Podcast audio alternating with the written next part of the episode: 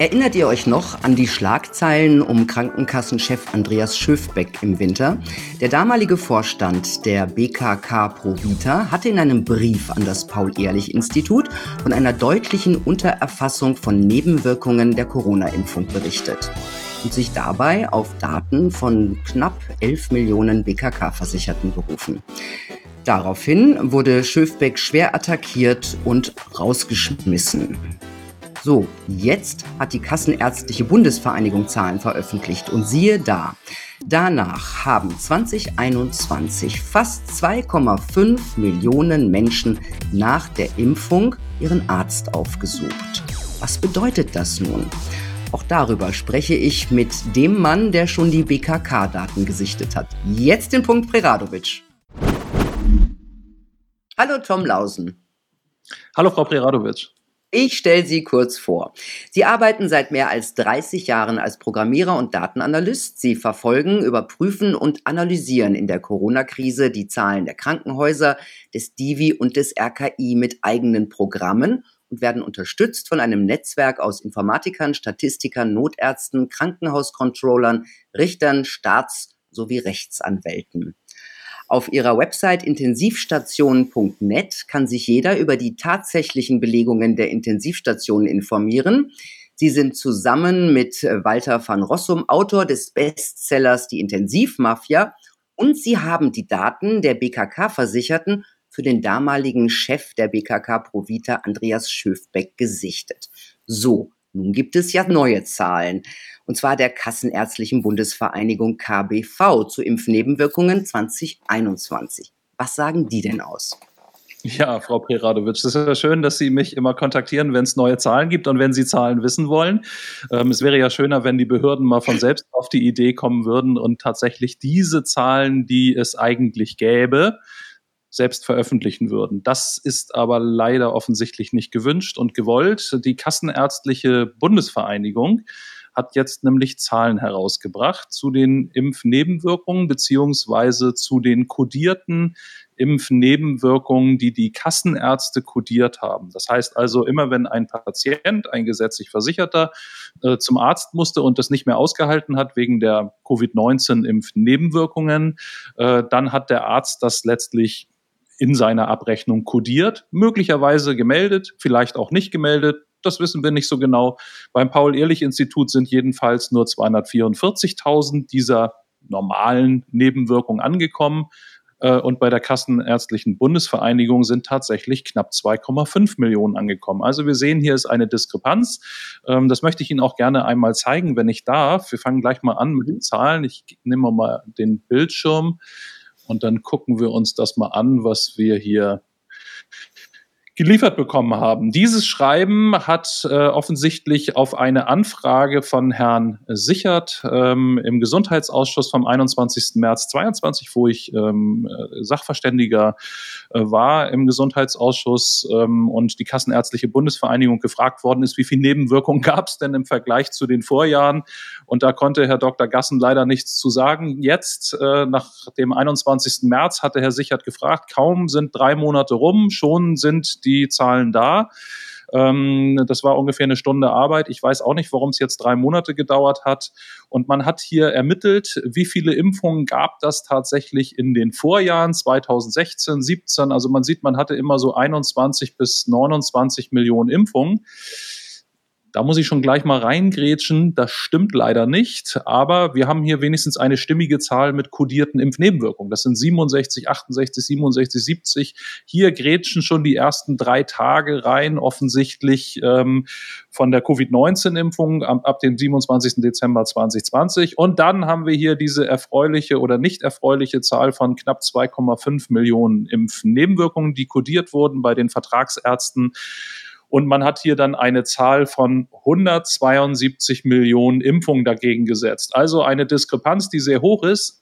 Heute Morgen habe ich, erreichte mich tatsächlich eine Korrektur, denn die Kassenärztliche Bundesvereinigung hat sich leider bei dieser drei Monatsarbeit ein wenig vertan und sie haben eine Korrektur geschickt und sie sagen, ah, es sind nicht mehr 172 Millionen, wie wir sie hier noch hatten, Nein, es sind 153 Millionen. Ich frage mich, was da für Leute arbeiten. Ich kann auch sehen in dem Dokument, ähm, wer dieses tatsächlich erstellt hat, denn es gibt keine Unterschrift. Das ist offensichtlich Frau Hörsken ähm, von der Kassenärztlichen Bundesvereinigung, denn es gibt hier keine Unterschrift unter dem Schreiben. Das hat mich sehr irritiert. Ähm, es stellt sich offensichtlich niemand dazu. Also man hat hier eine Arbeit, die drei Monate gedauert hat, nicht unterschrieben, nicht mit einem Namen versehen, aber in den Dokumenteneigenschaften sieht man, dass es gemacht worden ist. Ich finde das ähm, katastrophal und dramatisch, vor allen Dingen, wenn man sieht, dass auch diese Zahlen hier offensichtlich falsch sind. Ähm, denn es gibt hierfür den Arzneimittelatlas, den jeder erreichen kann. Und im Arzneimittelatlas sehen wir die Impfstoffe, die verimpft worden sind. Hier haben wir 2016 und in 2016 wurden nämlich 33 Millionen und äh, in 2020 47 Millionen verimpft. Und was sehen wir hier? Statt 47 Millionen sehen wir hier 29 Millionen Verimpfungen. Ja, aber Moment, das ist ja verrückt. Und dann haben Sie jetzt nachträglich, um das nochmal klar zu machen, ähm, hat die äh, KBV nachträglich die Anzahl der Impfungen runtergesetzt oder, ja, ja, ähm, das ist natürlich dann irgendwie aufgegriffen worden, äh, dass diese Zahl hier die Zahl ist, die im Paul-Ehrlich-Institut Sicherheitsbericht steht. Aber diese Impfdosenzahl bezieht sich bis zum 31.03.2022. Sie wollten aber ja nur bis 2021 die Impfnebenwirkung melden. Da können Sie ja nicht die gesamte Zahl bis 2022 nehmen. Und dieser Fehler ist Ihnen an dieser Stelle unterlaufen. Hier sind Fehler unterlaufen. Und dann haben Sie es heute noch mal neu abgeliefert. Also die neueste Zahl ist leider ein bisschen nach unten korrigiert. Das heißt also, das Verhältnis zwischen Impfung äh, oder Impfdosis und Nebenwirkungskodierung ähm, äh, verringert sich, also wird noch mal schlechter zu Ungunsten der Covid-19-Impfstoffe. Und wir sehen, dass die Kassenärztliche Bundesvereinigung alle Zahlen wunderbar hätte, aber auch nach drei Monaten, also ganz ehrlich, normalerweise, wir brauchen eigentlich überhaupt gar keine Zahlen, denn es sind alle Zahlen da. Wir brauchen nur vernünftige Leute, die an diesen Stellen arbeiten und ihre Arbeit auch vernünftig erledigen. Das hier ist für mich eine der äh, besten Beweise dafür, dass die Behörden einfach nicht arbeiten. Hier in diesem Fall ist es die Kassenärztliche Bundesvereinigung, die hier meines Erachtens wirklich sehr unsauber agiert, indem sie zunächst einmal falsche Impfdosenzahlen hier einfach vermerken, dann nach einer Woche eine Korrektur rausgeben und diese Impfzahlen sind auch zu niedrig, so dass sich also das Impfnebenwirkungsverhältnis hier auch nochmal korrigieren würde. Und ähm, wir sehen an dieser Stelle, naja, also so kann es eigentlich, so, so kann es eigentlich nicht gehen. Nee, das ist ja wirklich verrückt. Und äh, ist es denn so, also diese, diese Zahlen hat die KBV ja erstellt und rausgegeben, wenn auch nach drei Monaten, weil ein Bundestagsabgeordneter eine, also den, den Chef der Kassenärztlichen Bundesvereinigung gefragt hatte, ne? Und der konnte das nicht beantworten. Und heißt denn das im Umkehrschluss, dass die äh, KBV diese Daten sonst gar nicht rausgegeben hätte, ohne die Anfrage? Ja, das heißt es ganz deutlich. Also die hätten die mit Sicherheit niemals rausgegeben. Ähm, da komme ich aber auch gleich nochmal zu. In diesem Fall ist ja Ihre Frage, dass der Bundestagsabgeordnete sichert ähm, von der Partei AfD diese Daten offensichtlich äh, im Gesundheitsausschuss abgefragt hat. Ich nehme nochmal den Bildschirm. Ich möchte diesen Ausschnitt mal zeigen, denn ähm, ich bin dort befragt worden und äh, in dem Moment ist das äh, eigentlich ganz interessant, das mal zu sehen, was wir da haben. Wir haben hier wir haben hier Herrn Sichert, ähm, hier sind die Menschen von der FDP, glaube ich. Ähm, keinerlei Daten und auch keine Daten darüber, wie regelmäßig die kassenärztlichen Vereinigungen an das Paul-Ehrlich-Institut und Robert-Koch-Institut melden. Da wünschen Sie jetzt eine Antwort nochmal von, von Herrn Dr. Gassen? Ja, genau. Herr Dr. Gassen. Bitte. Das Kassenärztliche Bundesvereinigung. Also wir haben da keine tagesaktuellen Daten. Ich kann das gerne mitnehmen und wir können Ihnen die gerne die entsprechenden Daten werden nach Abfrage zukommen lassen. Aber ich kann das aus dem Stand jetzt nicht äh, ich liefern. Danke. Herr Sichert. Ja, da haben Sie es gehört. Das war am 21.03.2022 und Herr Sichert hat dann darum gebeten, dass die äh, Daten geliefert werden.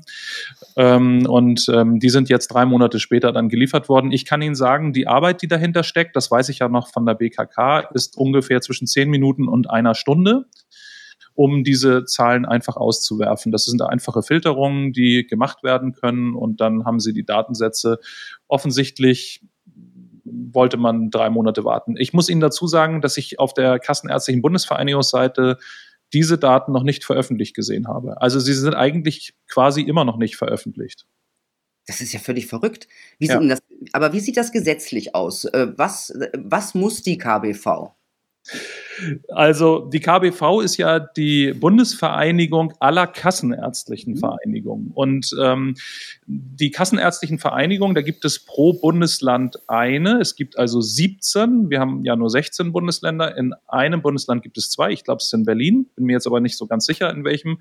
Und diese sind vom Gesetzgeber, und das müssen Sie sich mal vorstellen, im Jahre 2020 da hat tatsächlich CDU, CSU und SPD, die haben zusammengesessen und sich überlegt, wenn wir neue Covid-19-Impfstoffe kriegen, naja, was müssen wir denn beachten? Und da haben die gesagt, ja, also da müssen wir auf jeden Fall beachten, dass wenn die neu sind und wir die Wirksamkeit und auch die Sicherheit noch nicht kennen, dass wir das sehr genau überwachen müssen. Und das haben wir dann auch mal ins Gesetz geschrieben. Das zeige ich Ihnen mal. Das ist nämlich mhm. äh, ganz interessant, weil wenn es im Gesetz steht, dann müssten alle, müssten wir alle davon ausgehen, dass das auch entsprechend eingehalten wird. So, jetzt muss ich mal gucken, wo ich das hier habe. So, hier sehen wir den äh, 13.5-Komplex und zwar hat der Gesetzgeber das am 20., am 18.11.2020 in Paragraph 13 des Infektionsschutzgesetzes geschrieben. Und äh, hier sehen Sie den Gesetzesentwurf, der ist vom 3.11.2020. Und was hat der Gesetzgeber da sich so überlegt? Und das kann ich Ihnen mal zeigen. Das ist nämlich ganz interessant. Und da steht es auch schon. Die bevorstehenden Zulassungen neuartiger Impfstoffe zum Schutz vor Covid-19 machen eine Ergänzung von Paragraph 13 Absatz 5 des Infektionsschutzgesetzes erforderlich. Die von den Kassenärzten, also da sieht man, dass die, so was wollen die damit? Mit Hilfe der zusätzlich pseudonymisierten Gesundheitsinformationen, ich muss das mal hier aufmachen, damit man das auch gut sehen kann. Gesundheitsinformationen können die Häufigkeitsschwere und der Langzeitverlauf von Impfkomplikationen besser beurteilt werden. Darüber hinaus kann mit den Daten untersucht werden, ob gesundheitliche Schädigung beziehungsweise Erkrankungen bei geimpften Personen in einem zeitlichen Zusammenhang mit Impfungen häufiger vorkommen als bei ungeimpften Personen. Also der Gesetzgeber hat sich ganz klar überlegt, wenn neue Impfstoffe, dann müssen wir jetzt wenigstens äh, überwachen, ob die in irgendeiner Weise schädlich sind. Dieses Gesetz ist dann nochmal verfeinert worden am 11.11., .11., also kurz bevor es zur Abstimmungsreife kam. Und da ist man nochmal davon ausgegangen, ähm, dass es eine ganz wichtige Sache ist. Ähm, hier steht, dass man klinische Wirksamkeit und zum Nebenwirkungsprofil der Covid-19-Impfstoffe sind besonders strenge Anforderungen an das Impfquotenmonitoring und die Überwachung von Wirksamkeit und Sicherheit bereits in Phase 1 der zentralen Verimpfung in Impfzentren mittels mobiler Teams zu stellen. Also der Gesetzgeber hat gesagt, wir wollen hier ganz besondere Anforderungen stellen und das heißt, die kassenärztlichen Vereinigungen sind dann gezwungen worden, und das kann man hier sehen, im Gesetz Bitte liefert alle diese Daten, Patientenpseudonym, Geburtstag, Geschlecht und so weiter und eben auch die Diagnosecodes, wie man hier sehen kann. Jetzt ging es um die Frage, haben die das auch gemacht? Also wahrscheinlich haben sie sich das gefragt und daraufhin haben wir die Bundesregierung gefragt, Bislang hat das Paul-Ehrlich-Institut keine anonymisierte Diagnosedaten von den kassenärztlichen Vereinigungen zum Zwecke der Arzneimittelsicherheitsüberwachung Pharmakovigilanz gemäß 13.5, insbesondere Diagnosedaten im Zusammenhang stehend mit ICD-Codes von Impfnebenwirkungen erhalten. Das heißt also, das Paul-Ehrlich-Institut am 5. April 22 hat keinerlei Daten bekommen. Daraufhin wurde nochmal nachgefragt und die Nachfrage kam am 2. Mai ob überhaupt Gespräche zwischen dem Paul-Ehrlich-Institut und den kassenärztlichen Vereinigungen stattgefunden haben, dass man diese Daten, die ja alle da sind, haben wir ja gerade gesehen, ob überhaupt Gespräche stattgefunden haben, dass man das Gesetz gar nicht einhalten will. Nein, bislang fanden keine Gespräche der kassenärztlichen Vereinigung hinsichtlich der Datenübermittlung nach Absatz 5 mit dem Paul-Ehrlich-Institut statt. Also Sie sehen, Sie sehen, ich weiß, das ist kompliziert, aber äh, das sind ja auch meistens nur Zahlen. Aber hier geht es auch nochmal um die Frage, wenn wir schon Zahlen haben über Nebenwirkungen, und wir haben ganz tolle STIKO-Empfehlungen. Und wir müssen ja einfach sagen, dass diese STIKO-Empfehlungen, die müssen ja auch mit den Nebenwirkungen in Zusammenhang gebracht werden. Das heißt also, ich kann ja nicht einfach sagen, ja, also Nebenwirkungen haben wir welche? Nee, kann ich dir jetzt gerade nicht geben. Ach, dann empfehlen wir es trotzdem. Und ungefähr so sieht es für mich aus, dass die Daten alle da wären, aber dass die beim Paul-Ehrlich-Institut überhaupt nicht angenommen werden oder nicht vorliegen oder nicht eingefordert werden und somit die STIKO-Empfehlungen überhaupt nicht mehr dem entsprechen. Und eigentlich könnten wir es an dieser Stelle beenden. Normalerweise müssten die Impfstoffe alle vom Markt genommen werden.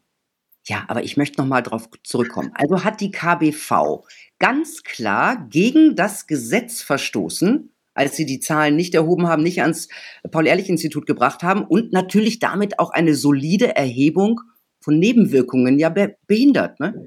Also ist, ist das wirklich, steht das wirklich fest? Ist das wirklich bewiesen? Also, es ist nicht ganz richtig, was Sie sagen. Nicht die KBV. Die KBV ist ja der Bundesverband. Das okay. ist so eine Art, die einzelnen äh, Verbände. So Art Dachverband. Die einzelnen kassenärztlichen, Verhan äh, Ver Ver kassenärztlichen Vereinigungen, die haben alle, jede für sich, gegen das Gesetz verstoßen. Alle.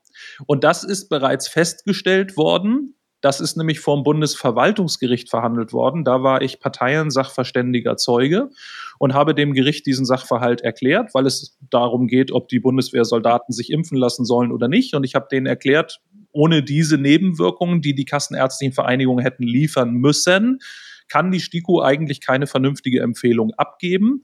Daraufhin hat sich der Bundesrichter, der Bundesverwaltungsrichter hat sich das zeigen lassen und hat gesagt, damit steht unstrittig fest, dass die kassenärztlichen Vereinigungen gegen das Gesetz verstoßen haben und die Impfnebenwirkungen nicht geliefert haben, wie sie es nach Gesetz hätten sollen. Ja, das steht fest. Ja, das ist krass. Ich meine, das Paul-Ehrlich-Institut, Sie haben es vorhin gesagt, die berichten von 244.000 Nebenwirkungen in 2021. Ja? Äh, die Kassenärztliche Bundesvereinigung sagt jetzt 2,5 Millionen Mal sind die Menschen zum Arzt gegangen und das tut man ja normalerweise nicht, wenn etwas ein bisschen juckt. Ne? Ist eine Frage, manche vielleicht schon. Ja? Äh, wie erklären die denn diese Diskrepanz der Zahlen? Das sind ja quasi 10 Prozent nur die Paul-Ehrlich, äh, die Institut, na, die Zahlen des Paul-Ehrlich-Instituts. Ja, ich will mal den Begriff nennen, dass es äh, im Grunde im Rahmen einer Verharmlosung auch bei der Kassenärztlichen Bundesvereinigung abläuft. Das sehen wir ja an jeder Ecke. Die Verharmlosung findet überall statt.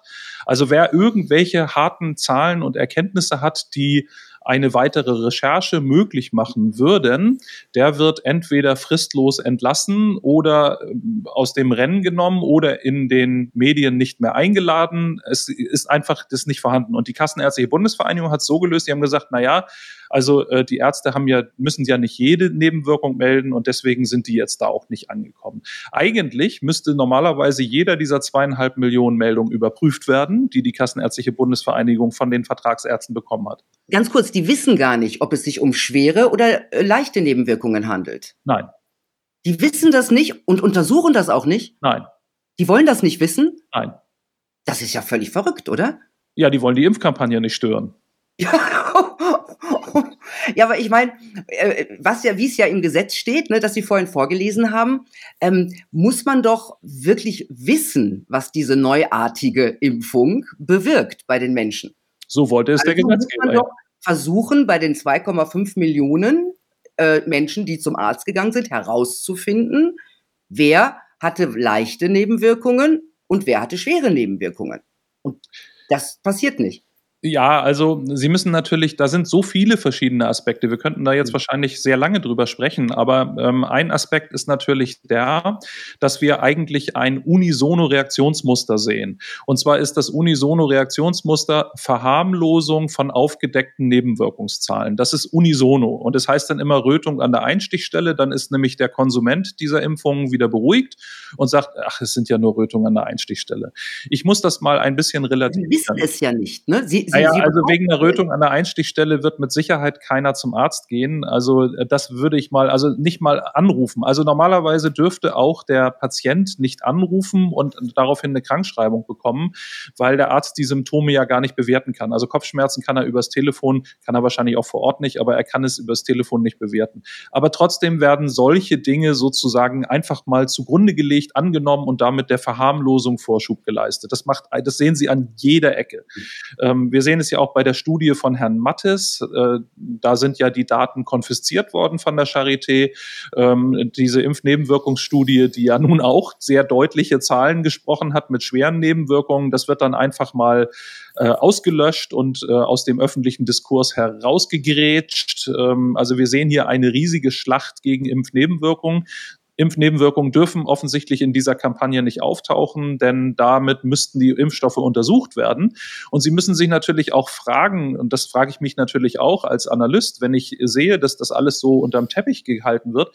Ich durfte im Bundesverwaltungsgerichtsprozess den Herrn Dr. Menzer, das ist der Leiter der Pharmakovigilanz, also der für die Sicherheit der Impfstoffe verantwortlich ist, in, im Paul-Ehrlich-Institut, also der, der wegen, wegen seiner Äußerung oder seinem abschließenden Stempel ist sozusagen dieser Impfstoff sicher und hat auch keine Nebenwirkungen in dem Maße, in dem wir sie jetzt gerade eben gesehen haben, sondern hat nur 244.000 und 30 oder 36.000 Schwerwiegende.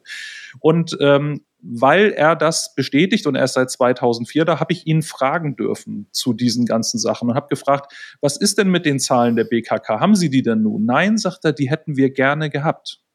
Okay. Damit steht fest, dass wenn er die Zahlen der BKK erstens mal nicht bekommen hat, aber gerne gehabt hätte, damit steht fest, dass die Zahlen für ihn ein wichtiger Baustein gewesen wären, um zu sehen, hier stimmt was nicht.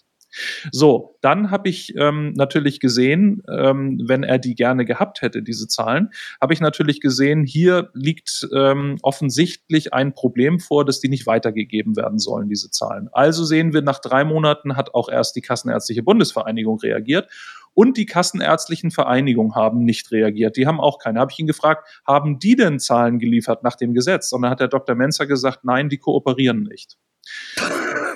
Hallo? Ja, und alle schreien in der Politik nach einem Impfregister, weil sie denken, ähm, und das ist ja das, was wir eigentlich verhindern wollen, nämlich dass noch mehr digitalisiert wird und noch mehr durchschaut wird. Wir haben alle Zahlen, es sind alle da. Nur wenn ich höre, die BKK kooperiert nicht, weil sie die Daten auf einmal nicht mehr rausgeben, nachdem sie Herrn Schöfbeck rausgeschmissen haben, die Kassenärzte, äh, kassenärztlichen Bundes, äh, die Vereinigungen reagieren nicht und die kooperieren nicht, das sagt er selber vor dem Bundesgericht. Also das ist ja nicht einfach irgendein so Amtsgericht, das ist ein Bundesgericht, das Bundesverwaltungsgericht.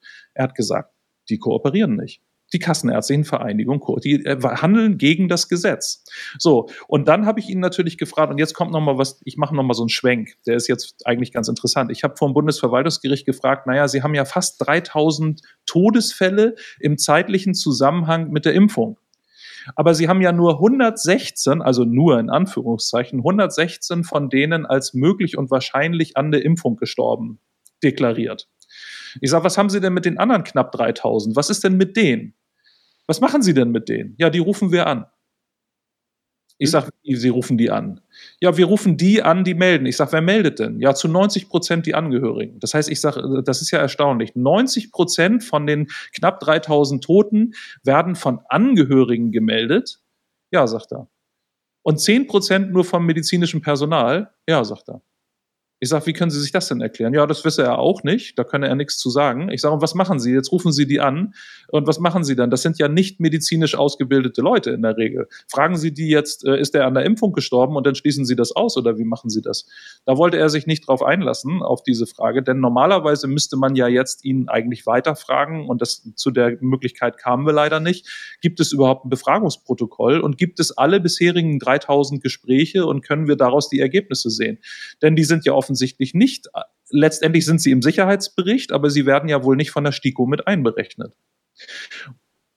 Also, das war der kleine Schwenk. Also, wir haben es im Grunde genommen mit Leuten zu tun, die sich entweder aus mangelnder Fähigkeit nicht mit den wirklichen Gegebenheiten auseinandersetzen. Also wir haben zweieinhalb Millionen Impf kodierte Impfnebenwirkungen.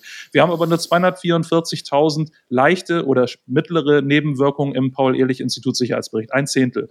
Wir haben 36.000 schwerwiegende Impfnebenwirkungen im Paul-Ehrlich-Institut Sicherheitsbericht und wir haben 3.000 Tote ganz ehrlich, ich frage mich, also knapp 3000, ich frage mich, ähm, warum hier keiner interessiert ist an diesen Sachen und diese Sachen nicht genauer untersucht. Es ist mir völlig unerklärlich. Ja, das stimmt. Wenn wir jetzt schon über die, äh, die Todeszahlen, die möglichen Todeszahlen im zeitlichen Zusammenhang mit der Impfung reden, können wir uns da auch was anschauen? Ja, da gibt es auch eine Anfrage an die Bundesregierung. Ich äh, mache dann nochmal meinen Bildschirm für frei.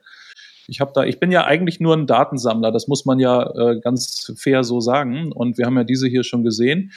Ähm, wer zum Beispiel wissen will, was mit dem Impfstoff BioNTech ist, hier gibt es eine Antwort auch von, äh, von den Professor Dr. Edgar Franke, von dem parlamentarischen Staatssekretär vom Bundesministerium für Gesundheit.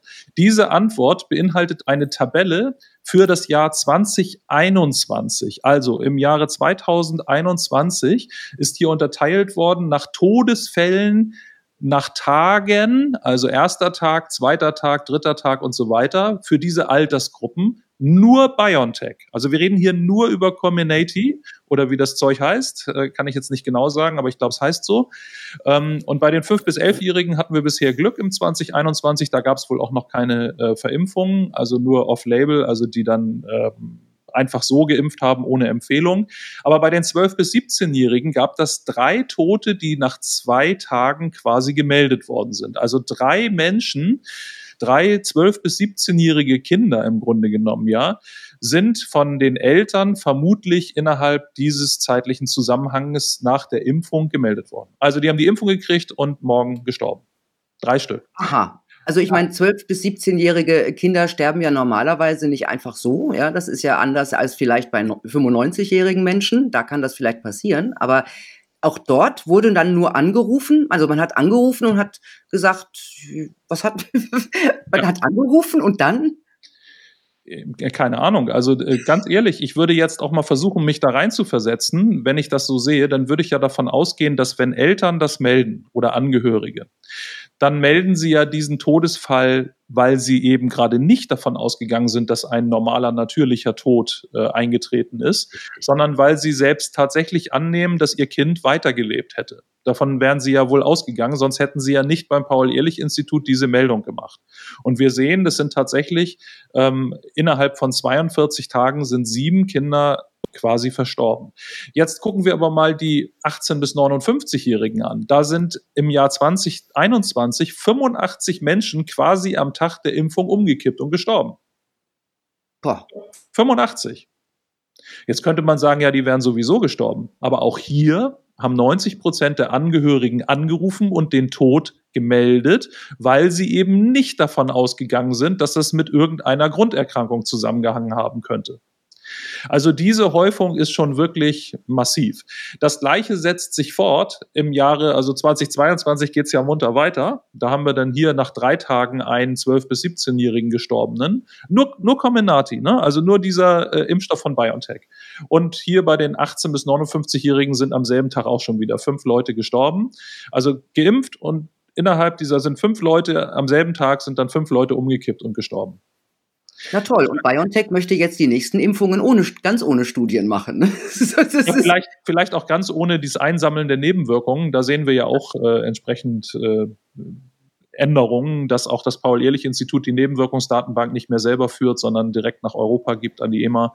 Also wir sehen ja Veränderungen, aber wir müssen ganz klar dem ins Auge sehen, wir haben hier Todesfälle, im wirklich nahen zeitlichen Zusammenhang, die nicht untersucht werden. Also ich habe auch den Dr. Menzer gefragt, werden die denn obduziert? Nein, werden die nicht. Also die machen eine Telefonbefragung, wenn ich das richtig sehe, ähm, bei den Angehörigen. Und ich weiß auch gar nicht, das konnte er, hat er nicht mehr gesagt, was die jetzt fragen. Also ich weiß es nicht. Tut mir leid. Also das ist das, was wir hier sehen können im Zusammenhang mit den Todesfällen. Und ich kann immer nur sagen, ähm, dass mir das natürlich furchtbar äh, Probleme bereitet, weil ich die Zahlen eben nicht gebündelt an einem Ort finde, um sie zu analysieren, sondern es muss ja mühsam recherchiert werden, ob man die irgendwo bekommt. Und tatsächlich haben wir zum Glück Abgeordnete sowohl von der AfD als auch von der CDU, die solche Fragen stellen, wo man dann an öffentlichen Quellen diese Antworten einsehen kann. Aber das ist eine sehr mühselige Arbeit, das muss ich ganz ehrlich zugeben. Mhm, aber eine sehr notwendige Arbeit. Ähm, also wir hatten auch schon, wir hatten, es gab weniger Impfungen. Ne? Das heißt, prozentual sind dann mehr Menschen von Nebenwirkungen betroffen. Ähm, wir haben Todesfälle, die nicht untersucht werden. Wir haben äh, die KBV-Daten, die kodierten Daten der, der, der Ärzte, wo nicht nachgeforscht wird, ob diese Menschen schwere oder leichte Nebenwirkungen haben was einfach nicht getan wird. Also ich finde, da ist schon eine ganze Menge drin. Was ist denn für Sie der größte Skandal in dieser ganzen Geschichte? Ich, also Sie haben jetzt eben noch in der Auflistung vergessen, dass wir sogar öffentliche Datenbanken haben. Wir haben ja von den Krankenhäusern sogar Daten. Also, wir, also das ist auch, das ist auch unfassbar. Also ich versuche es mal ganz einfach zu machen. Das muss ich noch erzählen. Es geht zum Beispiel um das Thema der Lungenembolie. Im Sicherheitsbericht vom Paul-Ehrlich-Institut versuchen die eine mühsame statistische Beobachtungsrechnung zu machen. Und danach ist die Lungenembolie offensichtlich kein auffälliger Faktor und ähm, sie tun so, als würden sie observed versus expected, also wie viele Lungenembolien haben wir beobachtet und wie viele haben wir erwartet. Und mit dieser Rechnung, mit dieser Rechnung haben sie gesagt, okay, Lungenembolie sind kein Problem. Geht man jetzt aber in die öffentliche Datenbank für 2021 zum INEC, das ist das Institut für Entgeltsysteme, da haben wir zusammen auch schon mal reingeguckt, geht man da rein, stellt man fest, dass es in 2019 56.000 Lungenembolien gab, in 2020 auch 56.000 und in 2021 knapp 62.000. Das heißt also, ich muss da jetzt nicht mehr raten, sondern die Daten sind ja, die liegen schon da, die sind schon fest und man kann sie sehen. Diese Zahl spricht deutlich gegen das, was im Paul-Ehrlich-Institut Sicherheitsbericht steht. Das heißt also, die versuchen mit statistischen Methoden letztlich Werte rauszubekommen, von denen sie vielleicht sogar glauben, dass sie richtig sind. Das mag, vermag ich gar nicht als böswillig zu, zu beurteilen. Aber der Statistiker ist ja jetzt auch geladen vom Paul-Ehrlich-Institut zum Bundesverwaltungsgericht. Ich hoffe, der wird da kräftig auseinandergenommen. Ich bin da nicht mehr im Rennen der Auseinandernehmer. Aber ähm, ich kann mir vorstellen, da sind gute Statistiker, die das hinkriegen und die das dann auch machen. Aber ich muss Ihnen ganz ehrlich sagen, der Skandal ist, dass ähm, wenn es knapp 3000 Todesfälle für einen Impfstoff gibt, zwei Millionen, zweieinhalb Millionen Impfnebenwirkungskodierung, der Skandal ist für mich, dass das alle verharmlosen, dass alle sagen, nee, das kommt nicht von der Impfung. Also das ist für mich ein völliger, das ist für mich der absolute Skandal. Und auch, das muss man jetzt auch sagen, ich erlebe natürlich immer mehr, mich rufen natürlich aufgrund teilweise der Interviews, die ich gebe, Leute an mit Impfnebenwirkungen und die sagen mir dann, ja, ich hab nicht so, es ist nicht so schlimm, ich kann mir jeden Tag Ibuprofen reinhauen. Na super. Und ähm, ja, aber Sie müssen sich ja vorstellen, die kodierten Impfnebenwirkungen, die wir uns jetzt angesehen haben, die zweieinhalb Millionen, das ist immer nur ein Patient für ein Jahr. Das heißt also, wir reden hier nicht über, ähm, über Impfnebenwirkungen im Rahmen von ähm, sagen wir mal, ein Patient kommt im ersten Quartal dreimal, im zweiten viermal und im, sondern wir reden nur über diesen einen Patient, der hat eine. Also möglicherweise gibt es Patienten, die immer wieder kommen, weil sie Probleme haben weil sie die Probleme auch nicht loswerden. Also die haben Dauer, ich habe gehört von Leuten, die Dauerkopfschmerzen haben. Da sagen die, naja, Kopfschmerzen sind ja erwartete Reaktion. Ja, also vielleicht für drei Tage sind die erwartet, ähm, aber auch nicht erwünscht, klar, aber sie sind vielleicht erwartet, weil es das gab und das Risiko muss man eingehen. Aber wenn sie dann nach drei Wochen immer noch diese Kopfschmerzen haben, und solche Fälle kenne ich, also die gezwungen worden sind, sich impfen zu lassen, weil sie im Krankenhaus arbeiten, in der Schlaganfalleinheit und haben sich dann impfen lassen und waren dann monatelang mit Glieder- und Kopfschmerzen da, mit Zahnschmerzen, die hier so lang gehen. Solche Sachen höre ich ständig und kriege sie auch ständig dargeboten. Oder Schwindel, der hört ja nicht wieder auf. Aber es wird nur einmal aufgeführt und wird dann gesagt, na ja, Schwindel ist halt ein bisschen Schwindel muss man hinnehmen, so ungefähr. Aber wenn die Leute dann ständig Schwindel haben, dann ist ist das halt auch keine leichte Nebenwirkung mehr. Also insofern kann ich Ihnen ganz ehrlich sagen, die Klassifizierung der äh, Impfnebenwirkungen wird von den Leuten immer so aufgefasst, als sei es mal eben so eine Nebenwirkung, die nur mal kurz da ist und das müsse man ja hinnehmen für die gute Sache. Aber so ist es halt nicht. Also Leute, die mir sagen auf einer Skala von 0 bis 10, dass sie Schmerzen von 8 haben und dagegen Ibuprofen dauerhaft nehmen, aber auch nicht so richtig wissen, was sie machen sollen, ähm, das ist sehr wohl ernst zu nehmen. Und das ist für mich ein Skandal ich meine, dauernd Ibuprofen, drei Ibuprofen pro Tag und das vielleicht über ein halbes Jahr. Da kommen dann ganz, ganz, ganz andere Schäden dann äh, noch dazu. Ja? Also das ist schon eine dramatische Geschichte, Herr ja. Lausen. Ja. Wie immer, ich habe ja nichts Undramatisches. Ich gucke ja immer, wo ich hingucke, da, da knallt's ordentlich. da kann ich auch nichts für, aber die Zahlen, die ich eben für diese Sachen sehe, die lassen halt den Verdacht zu, dass hier wirklich mit sehr viel Unfähigkeit äh, gearbeitet wird, insbesondere von unseren öffentlichen Körperschaften und Behörden, die eigentlich für die Sicherheit zuständig wären. Das ist, das, da bietet sich uns ein Trauerspiel, ähm, dass wir da die Sicherheit ähm, in guten Händen glauben, ist, ein, ist wirklich dramatisch. Ist schon schwierig, das alles mit Unfähigkeit zu erklären, oder? Ja gut, man kann natürlich sagen, äh, dass in den Behörden und überall böse Leute sitzen. Äh, das kann, das kann man alles behaupten, aber wenn sie niemanden kennen und es nicht wissen, dann wird es auch nicht besser. Also ich kann nur sagen, das, was ich sehen kann, ähm, ist ja Unfähigkeit. Also wenn Sie, wenn Sie so ein mhm. KPV schreiben, kriegen 172 Millionen und oh Gott, oh, da haben wir uns aber vertan, geben sowas raus und dann sind es auf einmal 20 Millionen Impfungen weniger. Also das 20 Millionen mehr oder weniger, das spielt ja keine Rolle mehr heutzutage. Also das ist ja eher Unvermögen. Das ist ja eher einfach nur Unfähigkeit. Vielen Dank. Vielen Dank, Tom Lausen. Ich bin ein bisschen geschockt, bin ich jetzt schon. Wir haben schon vorher gesprochen, aber trotzdem bin ich noch ein bisschen geschockt. Aber vielen Dank für diese klare Analyse auf Basis von Zahlen und Fakten. Ja, also müssen wir auch nochmal ganz klar sagen. Also vielen Dank und bis zum nächsten Mal. Ja, bis zum nächsten Mal. Tja, Leute, wenn die Behörden kein Interesse daran haben zu überprüfen, wie sicher die sogenannten Impfungen sind, dann ist das ein ganz, ganz schlechtes Zeichen. Wenn es den Staat nicht interessiert, ob seine Bürger diese Spritze vertragen und er sogar im Gegenteil immer mehr Druck auf Menschen macht, die sich nicht impfen lassen wollen oder auch Druck auf Menschen, die sich, dass sie sich noch mehrfach impfen lassen sollen, dann frage ich mich, was sagt das über diesen Staat aus? Ich wünsche euch eine gute Zeit. Bis bald.